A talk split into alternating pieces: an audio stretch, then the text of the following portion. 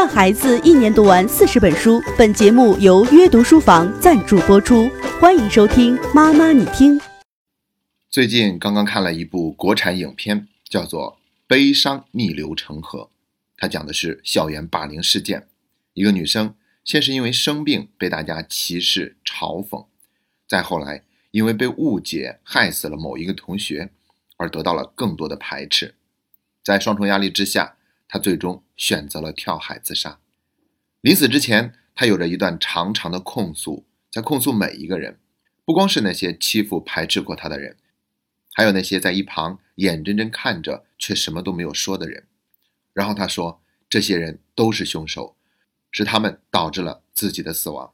说完这些以后，他就毅然决然地跳海自杀了。这部电影让我看了以后特别的有感触，并且我做了一个决定。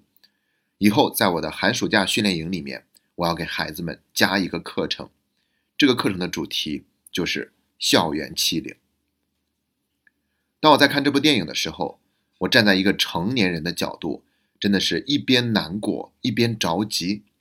我为剧中的那些学生感到着急，你为什么不把这些事情告诉家长，偏偏要让自己独自面对呢？为什么不跟老师说一声，让老师来主持公道呢？为什么？我找不到答案，于是我开始回想我的学生时代的经历。思考了很久以后，我终于找到了原因。第一个原因是不敢跟父母说，因为不想给父母再添麻烦，觉得自己说了以后还有可能会受到父母的批评，因为自己又给家里面添乱了，而且说了以后自己在父母的眼中也就不再是一个好孩子了，这会让自己的内心感到恐惧。我记得在我上小学的时候啊，有一天跟小伙伴玩，一不小心打碎了一个小伙伴玩具的一个角，然后他们就不依不饶的让我赔，但是呢，我就觉得我赔不起，但是又不敢给家里面人说，因为觉得自己在外面又找事儿了，所以呢，那几个小伙伴就隔三差五的来我家，在外面喊我的名字，他们一喊，我就会像触电一样迅速的跑出去，因为我不想让他们继续喊，让我的父母知道。其实呢，孩子们不知道，对自己而言，那些天大的事情，在父母眼里呢，其实根本就不是事儿。父母完全能够很好的、很顺利的去解决这些事情。但是呢，作为一个孩子，看不到这一点，就自己默默的扛着，承受了很多的压力。这是第一个原因。第二个原因呢，就是孩子们为什么不去跟老师说呢？这个原因是让我想的最久的，因为这些事情都是发生在学校里面的。老师本来就是管这些的，那为什么不去跟老师说呢？我想了很久，答案是敏感而脆弱的自尊心，导致孩子们根本就不想跟老师说。他觉得把这些事说给老师很丢人。你看，我们上学的时候都不喜欢那种打小报告的同学。同理，我们会觉得，如果我们告诉老师了，那就跟那种打小报告的同学是一个类型了。是软弱无力的表现，总是要去依赖老师才能够解决问题。我在上初中的时候也有过类似的经历，班上有一位同学威胁我跟另外一个男生，让我们晚上放学等着。那一个晚自习我都是在煎熬中度过的。但是呢，老师就在台上上课，那我也没有告诉老师。最后放学了，他改变主意了，说饶过你们俩吧。就这样，我算是逃过一劫。但是呢，我还是觉得很丢人，因为自己这个过程中表现的是那么的害怕。后来呢，那个男生又去欺负班里的另外一个同学，说让另外一个同学放学等着。没想到那个同学居然不怕，他回了一句：“你别以为谁都会怕你。”果然呢，那个男生就理所当然的在放学以后没有放过他，而是找人一起打他。而这个同学呢，则是一边保护自己，一边反抗。非常有幸的是，这个事情被老师看见了，然后就及时制止了他们，还批评了那个欺负人的同学。当时我就很佩服这个同学，因为我觉得他临危不乱，他能够敢于反抗，他非常的英雄。可是你知道后来发生什么了吗？那个男生因为出现了这件事情，就请假回家调整了一段时间。回来上学以后呢，没待几天，就选择退学回家了。这让我感到特别的可惜，因为他的学习成绩在班里面算是中游，还算不错，完全是有可能考上高中的。我不知道他为什么会选择退学，因为在我眼里他就是一个英雄。但也许呢，他还是觉得自己很受屈辱，又或者会感到害怕，害怕那个男生再找人去打他。我不知道究竟是什么原因。总之，这个我眼中的英雄，在英勇了一次以后，结果就是付出了退学的代价。那如果让我非要再多找一个理由的话，我觉得就是没有人这么做过，一个人都没有。至少在我的成长经历中。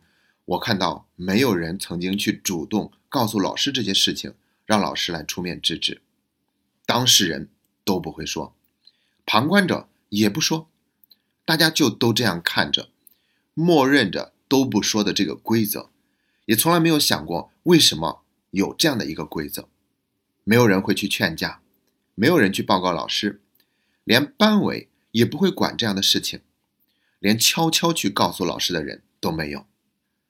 所以，让我们再说回这部电影，它的名字叫做《悲伤逆流成河》。在最后的字幕里面，他说了一句话，说：“请勇敢的为不敢反抗的人发声。”我们处于学生的年代，我们要理解孩子内心的那份敏感而脆弱的自尊心，要理解他内心的那份恐惧和顾虑究竟是什么。作为成年人，我们要理解孩子所处的那个年龄所独有的。敏感而脆弱的自尊心，我们要理解他们恐惧和顾虑的究竟是什么。同时呢，我们一定要告诉给孩子们两句话。第一句是：这不是你的错。如果你被人欺负，不管你之前做错了什么，不管你会因为这些事情要付出什么样的代价，被人欺负，这都不是你应得的报应。被人欺负不是你应得的，因为当你被人欺负的时候。这个惩罚已经超标了，它不是你能够承担的，所以你一定要勇敢的告诉给家长，告诉给老师，我们不会责怪你，而是会站在你的身边，跟你一起去面对这些事情。而且这些事情只是在一个孩子的眼中是很大的事情，在我们大人眼中，它真的就不是事儿，而且我们一定能够非常妥善的去解决。